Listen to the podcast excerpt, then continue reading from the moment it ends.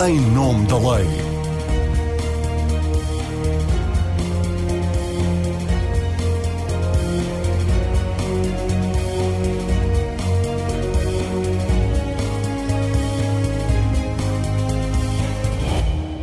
Olá, seja bem-vindo ao Em Nome da Lei. As empresas vão passar a poder mudar horários sem o consentimento dos trabalhadores e, nomeadamente, impor-lhes trabalho noturno ou por turnos. É o que resultará do decreto-lei aprovado esta semana em Conselho de Ministros e que vem regulamentar as mudanças que terão de ser feitas na organização das empresas durante o período de contingência que entrou em vigor esta semana.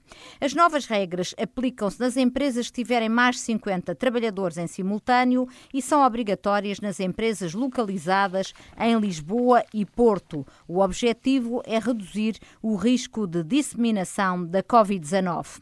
Este regime excepcional à Lei Geral do Trabalho é criticado pelos sindicatos pelo seu conteúdo e pela forma como foram excluídos do processo. E parece que vai dar que fazer aos advogados especializados na área laboral pelo seu potencial de conflito nas relações laborais. São convidados da edição de hoje do Em Nome da Lei Sérgio Monte, secretário-geral adjunto da UGT, Rafael Campos Pereira, vice-presidente da CIP, o professor da Faculdade de Direito de Lisboa e advogado Luís Gonçalves da Silva e o advogado da área laboral Pedro da Quitéria Faria. Sejam bem-vindos. Vamos lá então tentar esclarecer as pessoas sobre as medidas aprovadas esta semana pelo Conselho de Ministros, a sua utilidade em termos de controle da disseminação da pandemia e a sua eficácia na organização das empresas, mas também a forma como os sindicatos e a concertação social estão a ser ultrapassados nas soluções que têm vindo a ser encontradas pelo governo em nome da saúde pública. Eu, antes de mais, quero dizer que esta discussão vai realizar-se com base não no decreto-lei aprovado em Conselho de Ministros, porque ainda neste momento não o conhecemos, mas com base numa versão que foi posta a circular uh, e que chegou, nomeadamente, aos uh, parceiros sociais. E começa exatamente por quem mais se queixa, os sindicatos. Sérgio Monte, secretário-geral adjunto ao GT, já iremos ao conteúdo do diploma. No parecer que mandou o Governo, o GT diz que o Governo está a violar o direito à participação na elaboração da legislação laboral que tem consagração constitucional, porque anda a aprovar legislação que não debate na concertação social. Pergunto-lhe se vão engolir o sapo ou se vão tirar consequências jurídicas e ao nível do diálogo com o Governo. Bem, relativamente à forma como o Governo entendeu promover esta uh, discussão, se é que se pode chamar discussão, uh, nós estranhamos que, uh, numa matéria tão sensível como é o horário de trabalho, nomeadamente a organização do tempo de trabalho, sensível para as empresas, para os trabalhadores, uhum. convenhamos, o Governo não tenha promovido um amplo debate em sede de concertação social, aliás, para dar cumprimento ao artigo da Constituição que eh, dá o direito às, às associações patronais e sindicais participarem na elaboração da legislação do trabalho não o fez e houve tempo para o fazer. E porquê é que acha que não o fez? Olha, não sei, foi de uma forma atabalhoada, não sei porquê.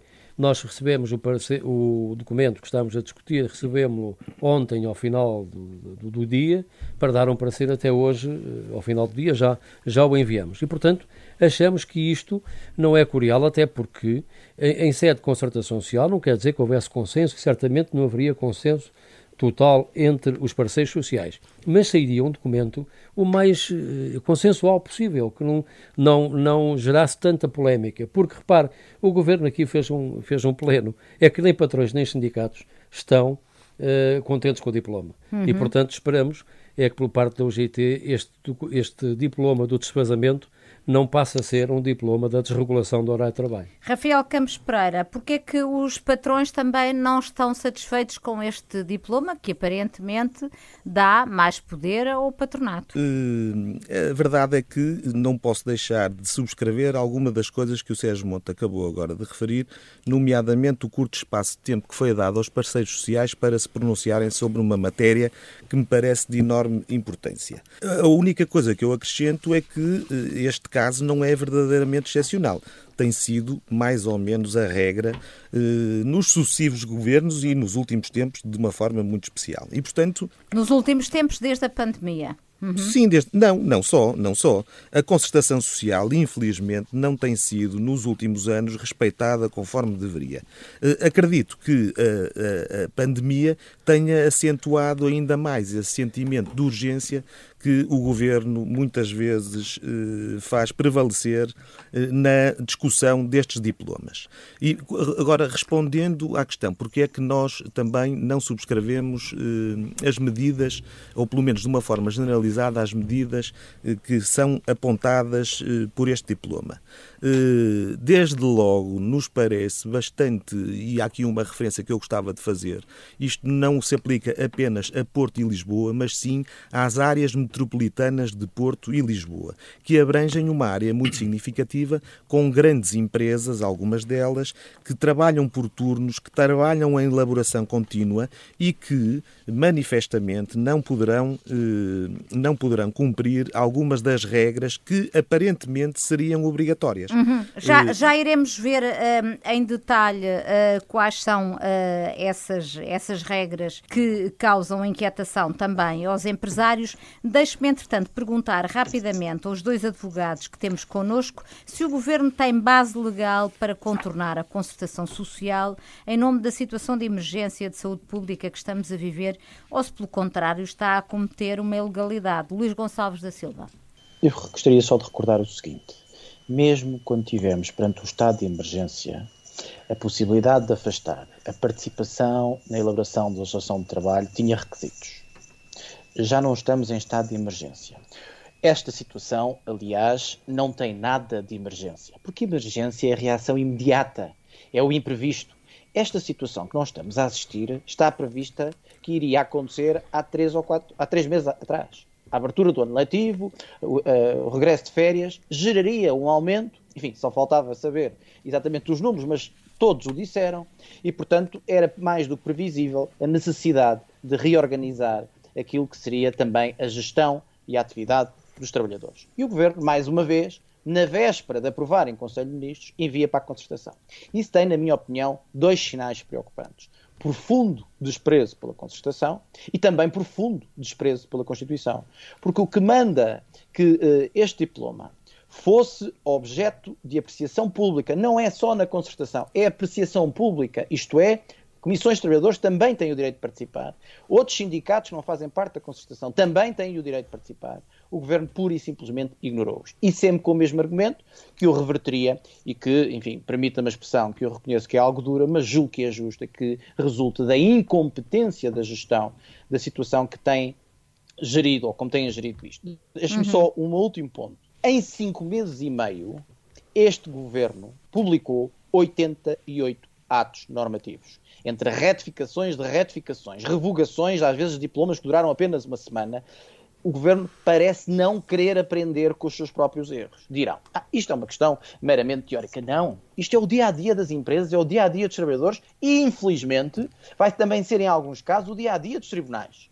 E, portanto, no momento em que a incerteza é grande, as dúvidas, o receio é grande, o que mínimo que se exigia era alguma, eu só digo mesmo alguma, segurança e certeza jurídica. E teve muitos meses para o fazer. Mais uma vez, resolveu não fazer o trabalho de casa, apresentar atabalhadamente um diploma, que é um diploma cheio de cláusulas gerais, que, cuja fiscalização vai ser caótica, mas já lá iremos. Já lá iremos. E, e mais uma vez, uh, repito, com profundo respeito pela Constituição e pelos parceiros sociais, deixe-me já agora dizer que recordo que demonstraram, em momentos de grande dificuldade, como foi a crise financeira, uh, grande maturidade uhum. e disponibilidade para ajudar o país. Uhum. E isso também convém ter presente e mereciam, portanto, quanto mais não fosse por isso, um outro, um outro tratamento. Pedro da Quitéria Faria, há uma desvalorização da participação dos trabalhadores e dos sindicatos na construção de soluções neste momento para os problemas laborais. A frase é da CGTP. Diria que essa, essa putativa falta de respeito ou de menor respeito que, que o professor Gonçalves da Silva agora muito bem evidenciou e que eu repiso e, e concordo em absoluto, diria que não se, não se revela apenas relativamente às confederações sindicais, mas também às associações patronais. E aqui, neste caso em concreto, hum, essa falta de, de respeito institucional e, e, e, valorizando também aqui o que disse o professor Gonçalves da Silva sobre a questão constitucional, parece-me que um diploma com esta, com esta dimensão nos seus efeitos uh, mereceria, e eu, eu, nem, eu nem iria tão longe, porque me parece que desde o início de setembro uh, se anteveria que, que a este respeito alguma coisa devia ter sido feita. Tenho muita dificuldade em compreender como é que o governo, desde o início de setembro até, até ao dia de hoje, não teve a capacidade de sentar à mesa uh, as associações uh, patronais e as confederações sindicais, no sentido de, numa matéria como esta, conseguirem em conjunto, e, e, de facto têm dado provas cabais de colocarem o interesse do país em primeiro lugar neste último semestre, fundamentalmente, conseguirem em conjunto estabelecer um, diploma que fosse equilibrado, que fosse muito menos vago e genérico e que pudesse ter aqui muito menos alçapões, porque de facto eu também antevejo que não, é, não é difícil de antever, aliás, que uh, se o decreto-lei for muito semelhante à, à proposta de decreto-lei que, que neste momento temos conhecimento, a, a conflitualidade laboral pode, pode, pode de facto emergir, uhum, uhum. porque, um, e não querendo ir já ao tema, existem aqui questões que se prendem, por exemplo, com, com, com a noção de prejuízo sério, como é que ele esse, Como... é um do, esse, é um, esse é um dos tópicos que, que naturalmente eu quero, quero analisar Muito agora, bem. entrando no conteúdo do diploma, que, insisto, uh, vamos, a discussão será feita com base no projeto que nós conhecemos. Uh, o diploma, de facto, aprovado, uh, ainda não é conhecido neste momento e, portanto, a nossa base de discussão é este projeto que foi apresentado aos parceiros sociais que, recorde-se, visa evitar a disseminação da pandemia, prevê um regime excepcional de reorganização do trabalho que vai vigorar enquanto durar o período de contingência, mas que poderá ir sendo renovado. Esse regime é obrigatório para as empresas das áreas metropolitanas de Lisboa e Porto. De acordo com o diploma, os patrões podem mudar horários sem consentimento dos trabalhadores nas empresas que tenham mais de 50 trabalhadores a trabalhar em simultâneo, desfazendo os horários de entrada, saída e pausas e podendo assim impor trabalho por turnos e mesmo trabalho noturno.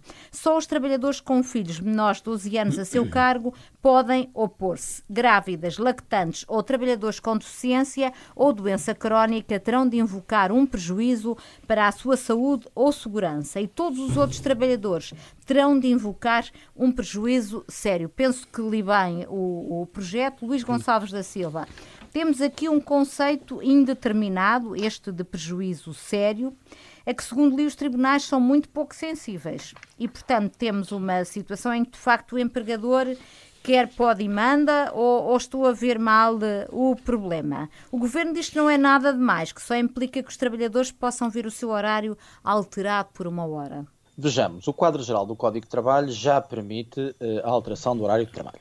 E só não o permite se os horários tiverem sido individualmente acordados, ou seja, se aquele horário tiver sido fundamento da contratação e, e para uh, o trabalhador aceitar aquele contrato. E, portanto, é uma questão de prova.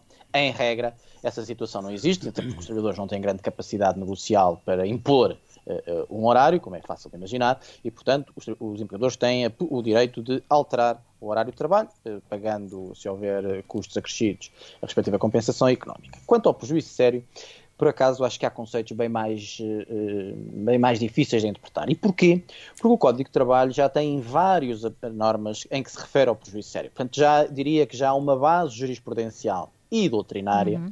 evidentemente que não é neste caso em concreto, mas é, por exemplo, uh, na situação da transferência local de trabalho, e portanto já há uma base doutrinária e jurisprudencial que nos permite, eu diria, não vou dizer uma total segurança, mas alguma previsibilidade de se chegar a tribunal como é que as situações poderão ser decididas. Mas, por exemplo, quando no artigo 1 se diz nas áreas metropolitanas de Lisboa o disposto do Presidente da Lei é obrigatório, salvo se tal se afigurar manifestamente uhum. impraticável, a minha pergunta é: impraticável com que critérios? Económicos? Familiares? Sociais? A Marina disse, e bem, eh, estão fora desta obrigatoriedade eh, pessoas que tenham a seu cargo filhos eh, menores isto é, até 12 anos. Mas e os têm 13, 14 e 15? têm autonomia, podem, uh, uh, em situações de guarda parental partilhada, ficar uma semana a viver mais ou menos sozinhos, enfim, eu digo mais ou menos com alguma ironia. quer dizer, tudo isto é, em situações, é impensável. As escolas isto não, é, não basta mudar horários. Isto não é só preciso ver. A esfera do trabalhador tem pelo menos dois círculos. Pelo menos. Vamos simplificar, que é a parte uh, profissional e a parte privada. Ora, a, parte, a alteração da parte profissional naturalmente tem impacto na, na privada. Neste hum. momento, as escolas, por exemplo, grande parte, ou uma boa parte das escolas em Lisboa, encurtaram o tempo de uh, guarda das crianças. Isto é, as escolas acabam, uh, as aulas acabam Mais e as escolas têm e as escolas têm sensibilizado os pais para que, enfim, as atividades extracurriculares são cada vez menores e para que não fiquem na escola, obviamente, depois das aulas. E, portanto, estamos a falar da carência de apoios perante uma alteração que nem se percebe exatamente qual é o objetivo.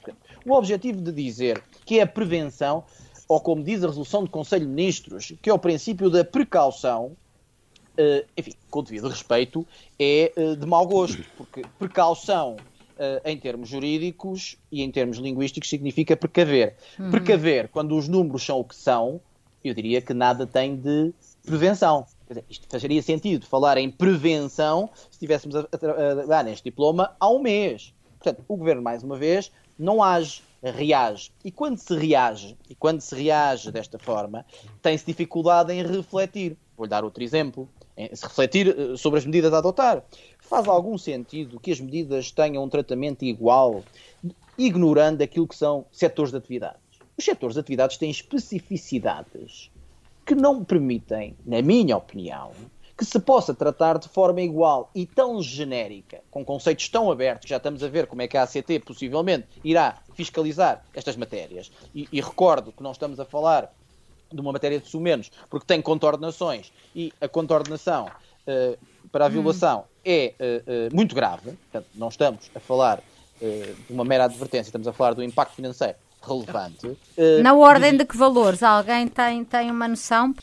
Dependerá da dimensão da empresa, da faturação da empresa, uhum. uh, etc. Portanto, mas pode atingir milhares de euros. Uh, largas milhares de euros. Largos milhares de euros, exatamente. Tem vários critérios para serem apurados. Mas, acima de tudo, o que nós vamos assistir, e é importante também uh, ter isto presente, é que nós estamos perante um bloqueio nos tribunais.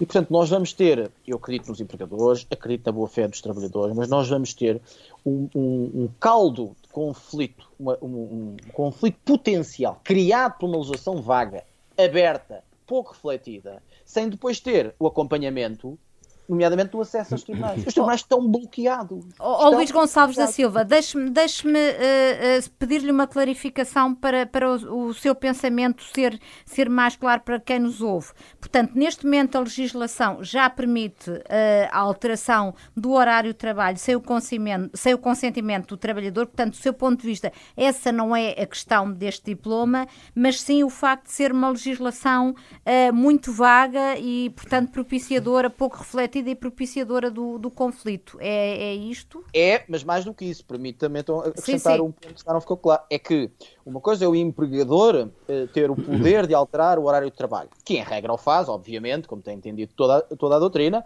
eh, o faz atendendo a critérios de gestão. Outra coisa é o empregador estar obrigado por causa dos desfazamentos, por causa dos intervalos de entrada e saída, por causa dos intervalos de, de descanso, etc., estar obrigado a fazer essa alteração. Em muitas situações acredito eu, até com custos de gestão e em muitas situações com custos de gestão que acumulam com custos para a vida privada dos trabalhadores. Uhum. Portanto, por exemplo, o próprio teletrabalho, oh, isto é, é impensável o que, o que eu espero enquanto cidadão é que quem gera um país tenha, uh, tenha uma gestão acima da média. Isto não é uma gestão mediana. Portanto, quando aquele argumento me dizem nós vivemos uma situação de crise ainda não houve tempo para refletir, uh, quer dizer, isso é o gestor mediano. Eu espero que quem está à frente das diferentes pastas tenha capacidade para uma gestão acima da média. Eu vou-lhe apenas dar um exemplo. Nós estamos a discutir a questão do teletrabalho à vontade há quatro meses, sem grande esforço. Pergunto, não teria sido a altura de o governo apoiar já que tanto se fala no caminho e no passo para a digitalização, apoiar a digitalização no quadro empresarial, permitindo que algumas empresas se preparassem com apoios uh, para uh, o teletrabalho. é que o teletrabalho é um, um fator de discriminação. Quem pode fazer teletrabalho? Simples. Uhum. As pessoas mais qualificadas e as pessoas com mais meios financeiros. Porque as pessoas com menos meios financeiros e que vivem num T0 de 100 metros quadrados com dois filhos vão fazer teletrabalho onde e quando. Claro. Isso dificulta mesmo, imensas coisas. Mesmo, Marina, peço desculpa, deixe-me ser mais uh, incisivo. Não dificulta, impossibilita. Uhum. Porque ou trabalha, ou toma conta das crianças, ou então faz uma coisa, enfim, que me parece pedagogicamente errado, que é mete as crianças o dia todo a ver televisão. Enfim, se tiverem horário escolar, lá irão à escola, mas se não tiverem horário escolar, não tiverem uh, uh, ainda em tempo escolar, ou se por alguma razão uh, entenderem, também é um direito que têm, não pôr os filhos na escola porque não, não se sentem seguros, das duas uma, ou os metem todos os dias a ver desenhos animados, enfim, não me parece que seja isso a, a, a, responsabilidade parental, ou então não conseguem trabalhar. É impossível. Portanto, o governo teve muito tempo para pensar nestas e noutras matérias. E não pensou. E, portanto, aliás, a CIP publicou alguns dados interessantes, houve outras entidades a publicar, em que o teletrabalho tinha efeitos discriminatórios. Porquê? Hum. Abrangia quadros, abrangia pessoas com mais capacidades financeiras e também as empresas com mais capacidades financeiras. Não são todas as empresas que de um dia claro. para o outro podem disponibilizar os meios para o exercício do teletrabalho. Uhum. Rafael Campos Pereira, revê-se em algumas das críticas que acabaram de ser feitas pelo Luís Gonçalves da Silva? Sim, não tenho grande dificuldade em rever-me, se calhar de uma forma mais institucional, nas críticas que o Luís fez. Eh, a verdade é que, eh, e começando pela questão do, da referência ao, ao impraticável, eu acrescentaria que, desde logo, o advérbio manifestamente ainda reforça o caráter indeterminado deste conceito e dificulta ainda mais a compreensão por parte das empresas. Eu eh, estou bastante expectante que a ACT venha a ter, no caso de vir a intervir e de, de, desta situação acabar por se prolongar, que venha a ter muita prudência e bom senso no acompanhamento destas situações. Mas eu diria, eu diria que, eh, aparentemente, com a publicação de um diploma desta natureza, eh, parece-me que há, inclusivamente, a evidência de algum desconhecimento do país em que vivemos. Nós, neste momento, e este diploma eh, dirige-se, aparentemente, a empresas, seguramente todas elas com mais de 50 trabalhadores, porque faz referência a estabelecimentos ou a locais de empresas onde existam 50 trabalhadores. Isto significa que se dirige a médias e a uh, grandes empresas. Estamos a falar de um universo que em Portugal é muito restrito, são pouco mais de 8 mil empresas. Destas 8 mil empresas, a esmagadora maioria tem protocolos de segurança e tem vindo a evoluir de forma muito significativa na forma como se combate uh, uh, e evita a propagação da pandemia. E isto não foi tido em conta. Seguramente que para se combater a propagação da pandemia, em vez de se investir na publicação de um diploma que, conforme foi muito bem dito inicialmente pelo Sérgio Monte, mas agora também pelo Luís Gonçalves da Silva, acaba por em simultâneo, criar constrangimentos a empresas e a trabalhadores. Basta ver esta questão, que foi muito bem enfatizada, de que os empregadores são obrigados a alterar os, os horários de trabalho, ou pelo menos teoricamente, em algumas situações, com o seu prejuízo. Ou seja, são obrigados a um comportamento que lhes causa prejuízos e que causa eventualmente também prejuízos aos trabalhadores. E esses prejuízos são o quê? Ter de pagar horas noturnas, ter por exemplo? Pagar, ter de pagar horas noturnas, ter de pagar trabalho trabalho suplementar e mais ainda, eh, muito, e subsídios de turno, eventualmente, mais ainda, e isso é extremamente grave, a questão dos, eh, da elaboração contínua. É absolutamente impossível para muitas das grandes empresas portuguesas ou médias e se calhar algumas das pequenas empresas, é absolutamente impensável estar a interromper a elaboração contínua. São empresas que têm autorização para fazer a elaboração contínua dada pelo governo, porque há um, uma autorização que, que é obrigatória neste caso, e agora podem, segundo decorre do, do, do diploma, ser impedidas criar intervalos que as impedem de fazer elaboração contínua. Fala-se em intervalos de 30 minutos que são impensáveis, mas que na prática serão de, seguramente, de duas horas. Isto não faz qualquer sentido. Isto nós, evidentemente, nós não podemos ver esta questão e há muita gente que discute de uma forma dualista entre economia e saúde. Não é verdade. A discussão não é essa. A questão económica é decisiva para a saúde, porque, como se vê, eh, o, o, o aumento de mortes que aconteceu em Portugal, há uma parte substancial que é direta, há uma parte parte que é diretamente decorrente da Covid, mas há uma parte muito mais substancial desse aumento que decorre de outras, de outras doenças que não tiveram acompanhamento por causa da Covid. E, portanto, não diretamente, mas indiretamente. E muito disso também tem a ver com a questão da economia. E, portanto, não há aqui nenhuma indiferença nem cinismo quando se encara a questão da atividade empresarial como decisiva também para a eh, preservação da saúde de todos os envolvidos, nomeadamente dos trabalhadores. E, portanto, nós não podemos criar este tipo de constrangimentos à organização das empresas e à organização do trabalho eh, por empresas que já estão a atravessar grandes dificuldades, eh, que agora são impedidas de trabalhar com um mínimo de razoabilidade e com critérios de gestão aceitáveis, ao impedir, conforme estava a dizer, a, a, a sequência normal da elaboração contínua, dos turnos que existem, etc. Oh, oh Ainda... Rafael Campos Pereira, então este, este diploma vai causar mais problemas do que aqueles que resolve? Eu, eu, muito sinceramente, entendo que sim, particularmente eh, se não chegarmos à conclusão do que é que é o manifestamente impraticável, porque de facto este regime não será obrigatório mesmo para as empresas das áreas metropolitanas de Lisboa e Porto, se for manifestamente impraticável. Sinceramente, eu entendo que é manifestamente impraticável um, eh, um, a organização de um horário que provoca seguramente constrangimentos a todas as partes, causa prejuízos aos trabalhadores, que causa prejuízos graves às empresas e, portanto, que não pode ser praticável. Uhum. Acresce que, eh, e é por isso que eu digo que às vezes parece que não conhecemos bem o país em que vivemos, porque se estamos se, com um universo em que temos que lidar de poucos milhares de empresas, podemos e devemos investir em protocolos de segurança. A, a, a DGERT, a ACT, a Direção-Geral de Saúde, podem e devem e deveriam tê-lo feito com tempo, eh, avaliar aquilo que são os protocolos de segurança destas empresas que são o universo abrangido pelo diploma. E não foi feito. Resolve-se assim desta maneira que não parece ter critério, que não vai resolver problema nenhum, que vai agravar a conflitualidade e, portanto, eh, ainda por cima, no que diz respeito às confederações de empregadores, eh, eh gera a, a percepção conforme a Marina o referiu, eh, que parece que os empregadores são beneficiados pelo, pelo diploma, a verdade é que não são. Uhum. São prejudicados. Uhum. São prejudicados de todas as formas e feitios. Uh, muito bem, está esclarecida qual é a posição. Uh, Posso só acrescentar sim, só sim, uma questão? Acrescenta. Só que tem a ver com um, um tipo específico de organizações que, hum, que são frequentes nas uh, áreas metropolitanas de Lisboa e Porto. Aliás, os principais uh, são, que têm a ver com os centros comerciais.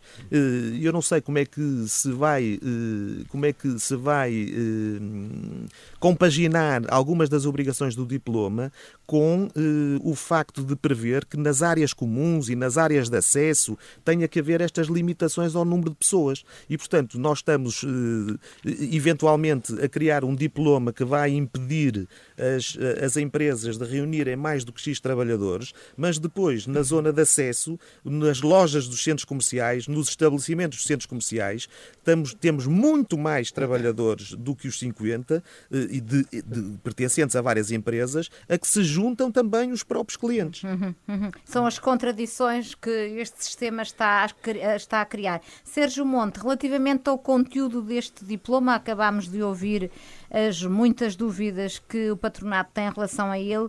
Quais são os aspectos mais preocupantes para o GT? Bem, como já foi dito, os conceitos que aparecem neste diploma são muito amplos, imprecisos, indeterminados até, e isto dá origem, como já se verificou, a várias interpretações, todas elas legítimas. Eu começaria por esta questão do, eh, da recusa eh, a ser evocada no prejuízo sério. Foi aqui falado pelo Dr. Luís Gonçalves, e de facto existe na lei na, na, quanto à alteração do local de trabalho, mas diz-me a experiência, a experiência sindical, de que este prejuízo sério é sempre um conceito de apuramento muito difícil que depois obriga a longas vias sacas nos tribunais e acaba sempre por ser o tribunal a definir se era ou não era prejuízo sério passado uns anos. Portanto, uhum. o efeito prático da evocação acaba por não ter razão.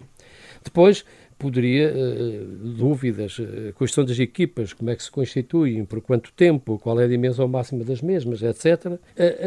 Há a possibilidade, isso preocupa-nos e o nosso parecer acentua muito essa parte, porque, tal como está redigido o diploma, na nossa modesta interpretação, eh, permite que um trabalhador diurno, digamos diurno no sentido ter um horário de trabalho durante o dia, possa passar para o horário noturno e vice-versa. Portanto, acho que isto o diploma devia esclarecer ou até, em nossa opinião, não permitir.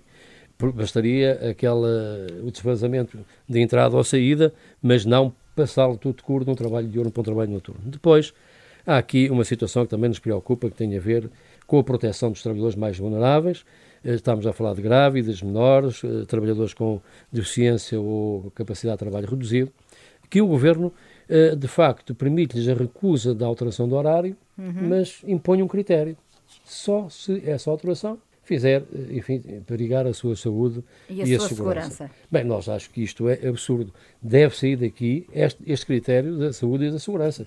Nós estamos a falar de trabalhadores vulneráveis que são protegidos pela lei. Há convenções internacionais que o dispõem e acho que o Estado português as ratificou e, portanto, isto tem que ser o diploma porque não tem razão de ser. Assim como a, a dispensa para eh, este tipo de trabalho para progenitores com filhos de até 12 anos. Aqui foi referido pelo Dr. Luís que, porque não por 13 e 14, obviamente não são uh, uh, totalmente autónomos, ainda são, estão na adolescência, mas de qualquer das maneiras, e porque não os progenitores de filhos com deficiência ou doença crónica, que a nossa lei também protege, porque uhum. é que estes também não se podem, não se podem recusar, e portanto, estas situações todas podem, obviamente, originar diversas interpretações e mais mais perigoso para nós, podem gerar algum tipo de abusos.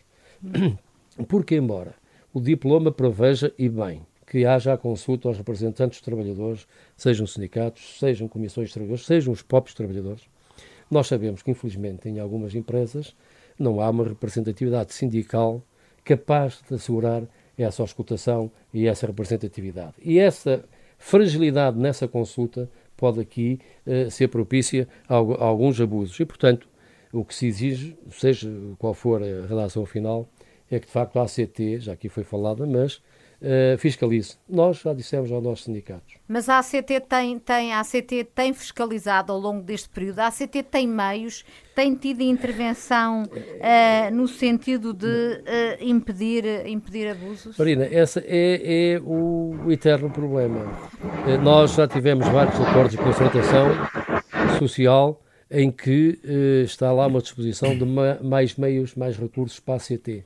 Eu quero dizer que ultimamente o Governo reforçou o núcleo de inspectores, até estagiários que foram admitidos logo na carreira, etc. Mas sabemos o que é que temos. A ACT aqui em Lisboa, por exemplo, tem carros de serviço que os inspectores não se podem deslocar na Baixa, porque são carros tão antigos que não podem andar na zona da Baixa. Se tiverem que fazer uma inspeção à Rua do Ouro, não, não podem lá ir com o carro. Bem, de qualquer das maneiras, isto é para dizer o seguinte: tem que fiscalizar, estamos a falar de duas áreas concretas. Pela nossa parte, em defesa dos trabalhadores, já uh, reunimos os nossos sindicatos, informamos os nossos sindicatos para estarem atentos nas empresas onde têm associados, onde têm delegados sindicais, para que se houver aqui algum abuso, houver aqui algumas tentativas de desregulação, nos façam chegar essa informação para imediato comunicamos às entidades fiscalizadoras e também ao Governo. Uh, Pedro da Quitéria Faria, advogado da área laboral, que, que, o que é que deve fazer um trabalhador a quem seja agora alterado o horário de trabalho, a quem entenda que sofre um prejuízo sério se uh, essa, uh, esse argumento for rejeitado pela entidade patronal, o que é que o trabalhador pode fazer? Que, que meios lhe, lhe restam? Bom, essa é uma excelente, uma excelente questão e foi também por isso que na minha primeira intervenção falei do prejuízo sério.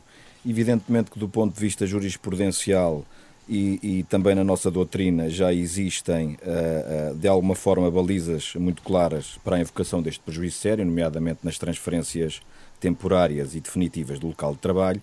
Contudo, parece-me que este prejuízo sério é um prejuízo sério uh, ex novo, aplicável a este caso em concreto, e que, na minha perspectiva, tem aqui um problema maior, que tem que ver com o âmbito temporal de aplicação. Ou seja, por exemplo, um trabalhador estudante que uh, veja, através do desfazamento do seu horário, uh, que se veja obrigado a perder uh, a primeira hora da, das suas aulas em regime pós-laboral, terá ou não prejuízo sério com o desfazamento de horários? Em tese, sim. Mas quando eu falo no elemento temporal e na concretização da invocação deste prejuízo sério, tem, tem que ver precisamente com a pergunta que a Marina me fez. Uhum. Que ferramentas dispõe este trabalhador? Uh, ponto 1. Um, uh, invoca o prejuízo sério, não cumpre o desfazamento, esta dispensa é remunerada ou é uma falta injustificada? Se, for, se o empregador entender que este trabalhador violou o seu poder de direção e tem uma falta injustificada, uma ou mais faltas injustificadas, é promovido um processo disciplinar. Como é que o trabalhador consegue obstar a que, por exemplo, este cenário suceda? Deve colocar uma, uma providência cautelar em Tribunal de Trabalho para que veja uh, uh, cautelarmente uh, verificado, do ponto de vista judicial, que o prejuízo sério, no seu caso em concreto, existe? Uhum. deve denunciar a ACT? Sim, deve denunciar a ACT. Aqui a questão tem que ver com os efeitos que este tipo de medidas ou de, de potenciais reações que um trabalhador possa ter terão, na, na, de facto, no, no, na, na, sua vida prática e no seu vínculo uh, uh, laboral. Porque eu diria que a invocação do prejuízo sério, neste caso em concreto, por parte do trabalhador estudante, se não for acolhido por parte da, da, entidade empregadora, pois temos logo aqui eh, um dos exemplos de, um, de uma potencial com, conflitualidade laboral. Eh, depois, eh, também reforçando um bocadinho o que disse o Sérgio Monte, eu, eu fico de alguma forma, de alguma forma pasmado quando a, a trabalhadoras grávidas, trabalhadores menores com capacidade reduzida, que lhe seja permitida a, a, a, dispensa de prestação neste regime de, de organização de tempo de trabalho ou, ou nesta diferenciação impositiva pelo empregador do seu horário de trabalho, que ele possa não o fazer, mas tendo que invocar para isso razões de saúde ou segurança no trabalho.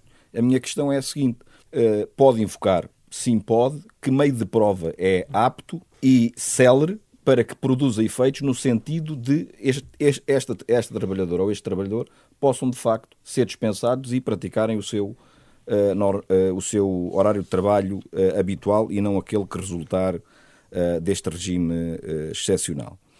E, portanto, também partilho daquilo que disse o professor Gonçalves da Silva relativamente à, à, à consequência de, ou melhor, à não possibilidade de haver dispensa uh, deste regime para, para, para os trabalhadores com filhos maiores de 12 anos. Eu, uhum. eu aqui, os 12 anos, de facto, tenho alguma dificuldade em, em, em perceber o, o, o critério.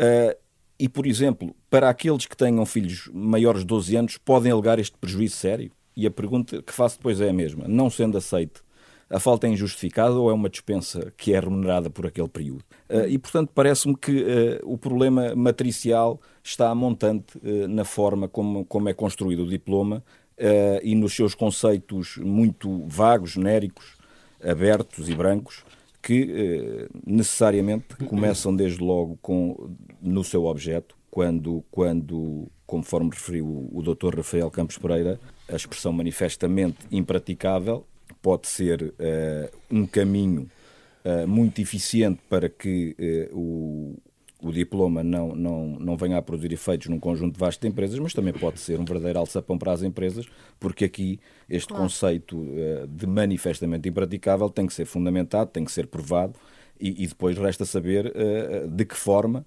e, e, quais as consequências uh, de uma, por exemplo, não aceitação de uma fundamentação por parte de uma empresa por parte da ACT, porque se hum. tal acontecer, mais uma vez terá a empresa que recorrer à via judicial para que nessa sede possa fazer prevalecer o seu entendimento. Enfim, mais trabalho para os advogados de direito laboral. Eu gostava de, de fechar o, o programa com uma questão que lançava aqui a todos, começando talvez por Luís Gonçalves da Silva. As mudanças que têm estado a ser aprovadas por causa da pandemia, o Luís falou há pouco 88 diplomas que foram aprovados nos últimos meses, poderão estar a introduzir uma desregulação e uma flexibilização da legislação laboral que se pode vir a tornar irreversível. Uh, não creio, uh, por uma razão muito simples. Esta legislação é legislação temporalmente delimitada. Se me pergunta se pode gerar no terreno alguma desregulação, uh, claramente que sim. E deixe-me dizer-lhe, desregulação que em muitos casos não será sequer intencional. Resulta das dúvidas dos empregadores, resulta das dúvidas muitas vezes dos próprios advogados que apoiam os trabalhadores. Portanto, nós estamos a falar de uma desregulação consequência da falta de qualidade da nossa legislação e também, como há pouco referi, das dificuldades que é aceder hoje a uma fiscalização efetiva por parte da ACT e também uh, relativamente aos tribunais. Uh, quer dizer, o, o, exemplo que o, que o há pouco referia relativamente aos conceitos determinados e à sua prova, bem, do ponto de vista da construção teórica é muito simples, uh, realmente tem uma evidência cautelar ao seu dispor. Mas o problema é saber que capacidade, nomeadamente financeira, tem o trabalhador claro.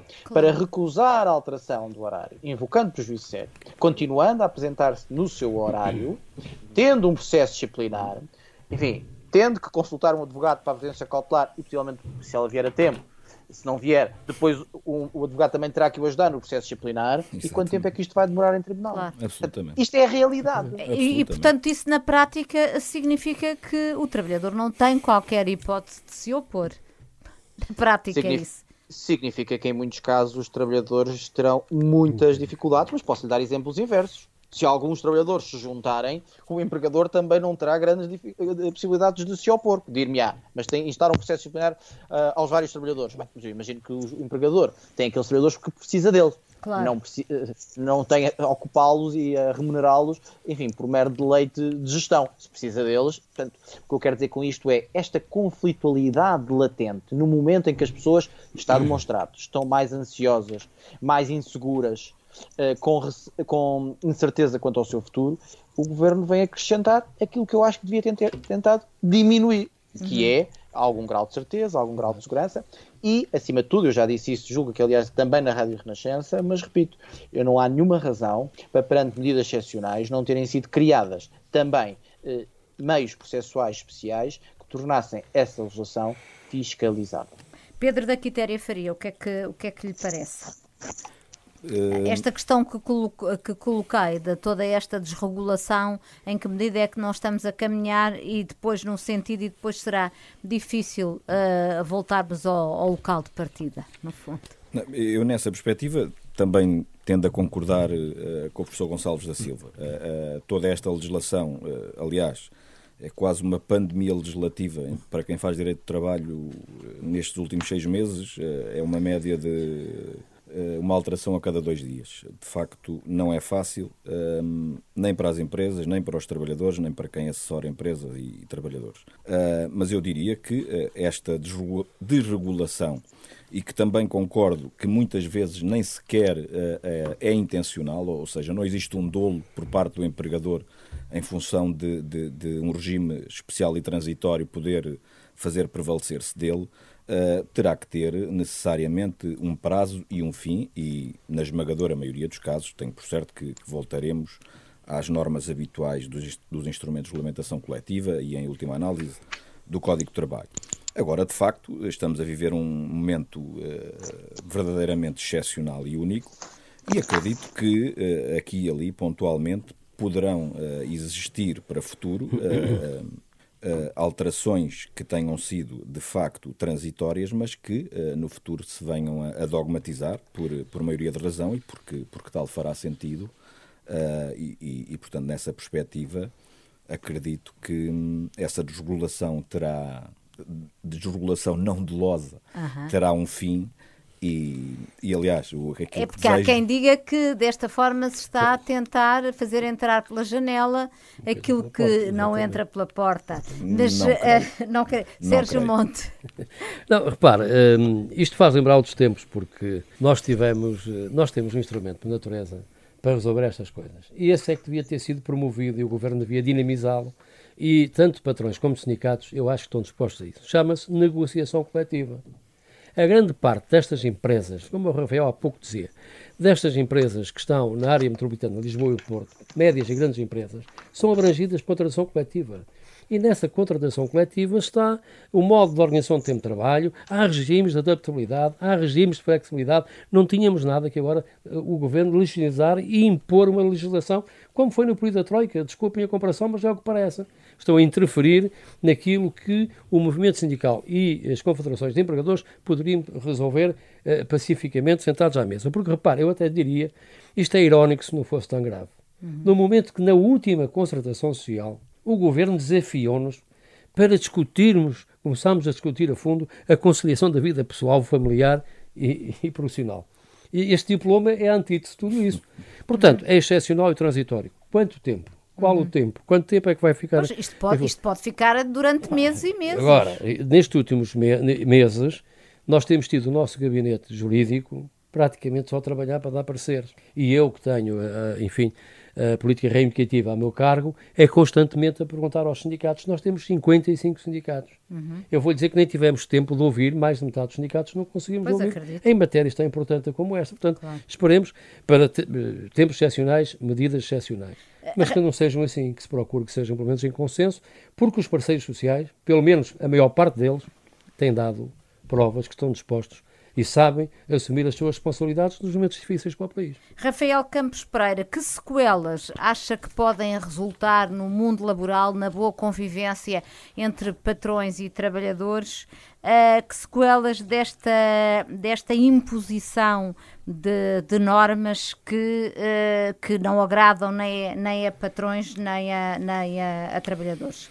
Eu, relativamente a essa questão das sequelas, eu diria que vai haver prejuízos sérios, mas agora estou a falar sem rigor jurídico, prejuízos sérios para ambas as partes. E essas sequelas são, por si só, de, de, deveriam ser por si só consideradas. Mas já agora deixe-me só também fazer uma referência a, e responder à questão que os, os restantes, eh, os restantes eh, presentes neste painel também eh, fizeram, que tem a ver com a eventual flexibilização barra desregulação. Uhum. Eu diria que o que existe é uma enorme instabilidade eh, que suscita uma ainda maior perplexidade em muitas empresas. Mas não parece que o caminho esteja a ser o da flexibilização, pelo contrário. Até porque estas 88, estes 88 diplomas do período da pandemia não são muito mais dos que eh, já vinham a ser nos últimos anos. Têm sido mais de, eu creio que 200 em pouco mais de dois anos. Diplomas com incidência na área laboral tem havido uma tendência que vai eh, num caminho exatamente ao contrário daquilo que seria supostamente a flexibilização. Alguns deles, por exemplo, a, a, a, eliminação da possibilidade do banco de horas individual, que contradiz até agora esta, estas disposições transitórias. Agora, é verdade que há segmentos que são desregulados. Isso sim. E é importante que se invista mais na concertação social, e estou absolutamente de acordo com o que foi dito pelo Sérgio Monte, tem que haver um maior investimento na concertação social e na contratação coletiva, no sentido de se ajustar um conjunto de normas e disposições que são verdadeiramente relevantes. Mas não é verdade que haja uma maior flexibilização da legislação laboral. Pelo contrário, estamos a ir no caminho inverso, uhum. em sentido inverso. Agora, a verdade é que, ao mesmo tempo que estamos a uh, tornar mais rígida a legislação aplicável a uma maioria de trabalhadores e empresas, e, e em que existem empresas organizadas que são escrupulosas no cumprimento da lei, estamos a deixar de forma relativamente preguiçosa, eu até diria, alguns segmentos de, uh, relativamente desregulados. Uhum. Não estamos a olhar para eles. Aquela questão da uberização da economia eh, eh, é uma realidade, mas que não é eh, aplicada, aplicada pela esmagadora maioria das empresas. A esmagadora maioria das empresas cumpre escrupulosamente a lei. Obviamente que há alguns que poderão prevaricar, como em todas as situações, mas a tendência é de cumprimento escrupuloso da legislação laboral. E cada vez mais, porque estas empresas são cada vez mais organizadas e, portanto, cada vez mais eh, habilitadas a cumprir mesmo os códigos mais complexos que existem. E, portanto, nessa medida, não me parece que haja flexibilização, é preciso, sim, através da concertação, olharmos para os segmentos que, porventura, poderão estar desregulados. Muito bem, uh, ficamos então com esse apelo ao regresso à concertação social. Agradeço aos nossos convidados e a si que nos seguiu. O Em Nome da Lei tem de ficar por aqui. Voltamos no próximo sábado. Fique bem, fique com a Renascença para estar a par do mundo. Em Nome da Lei.